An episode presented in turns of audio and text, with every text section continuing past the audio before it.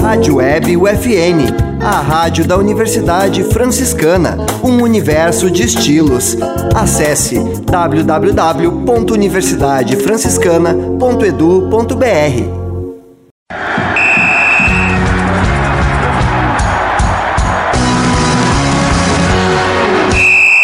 No ar, UFN Esportes.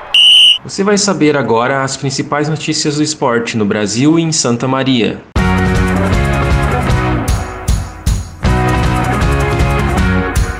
Rio Grandense vence o Santo Ângelo fora de casa pelo Gauchão Sub-20.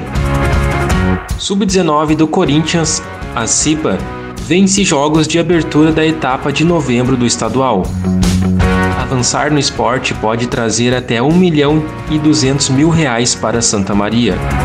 Atleta santamariense vence uma das provas mais importantes do ciclismo.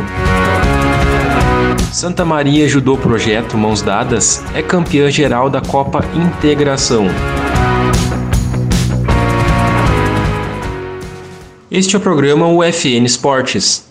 Produção e apresentação do acadêmico de jornalismo Matheus Andrade.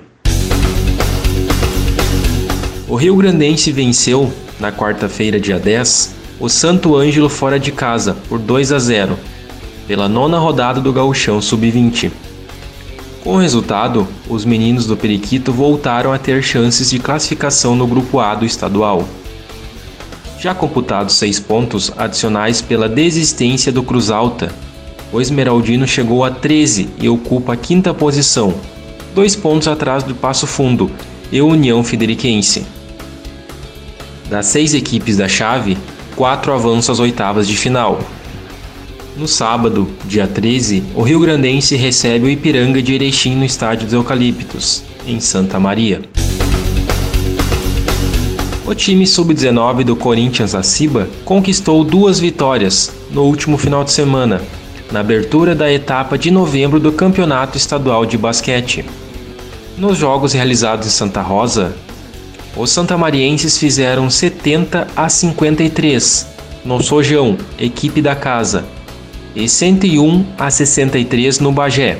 A etapa final do Sub-19 vai ser em Bagé, dia 4 de dezembro. No Sub-15 e Sub-17, os confrontos de novembro estão marcados para o próximo final de semana. As disputas dos mais novos vai ser em Lajeado, no sábado.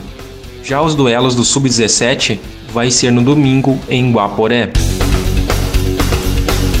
A Prefeitura de Santa Maria acompanhou, na terça-feira, dia 9, o lançamento do programa Avançar no Esporte, do Governo do Estado.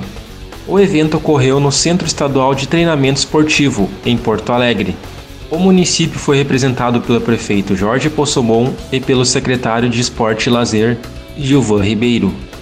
Na ocasião, o Estado anunciou que vai destinar 54 milhões para quatro projetos estratégicos na área do esporte e lazer.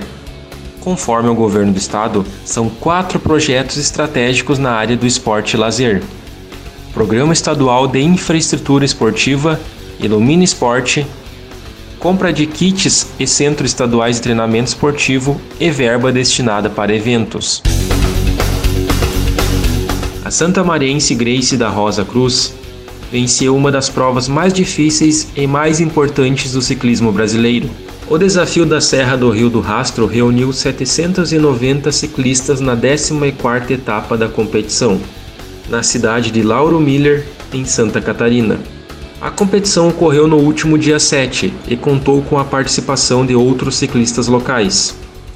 Neste final de semana, ela vai competir no primeiro campeonato Ciclovia Bicicletas e Forte Bike Shop de Santa Maria.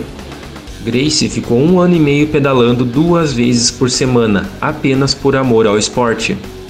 Ela diz que vai seguir praticando o ciclismo, mas sem foco em competições. Santa Maria dominou os resultados da Copa Integração de Judô 2021, disputada domingo no Centro Desportivo Municipal.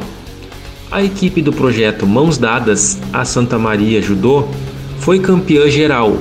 O torneio foi uma etapa do Circuito Sul Brasileiro da modalidade. O projeto Mãos Dadas conta com cerca de 400 participantes. Ele foi criado há cerca de 30 anos pela professora Aglaia Pavani para ensinar a modalidade. O principal destaque revelado pelo projeto foi a judoca olímpica Maria Portela.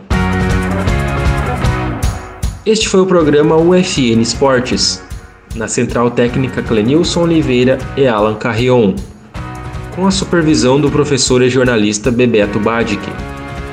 O programa vai ao ar todas segundas e sextas-feiras, às 5 da tarde. Obrigado pela audiência. Tchau.